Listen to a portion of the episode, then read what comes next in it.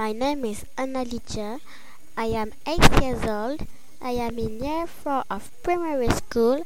I was born on July 16, 2009. My favorite color is blue and my favorite animal is a cat.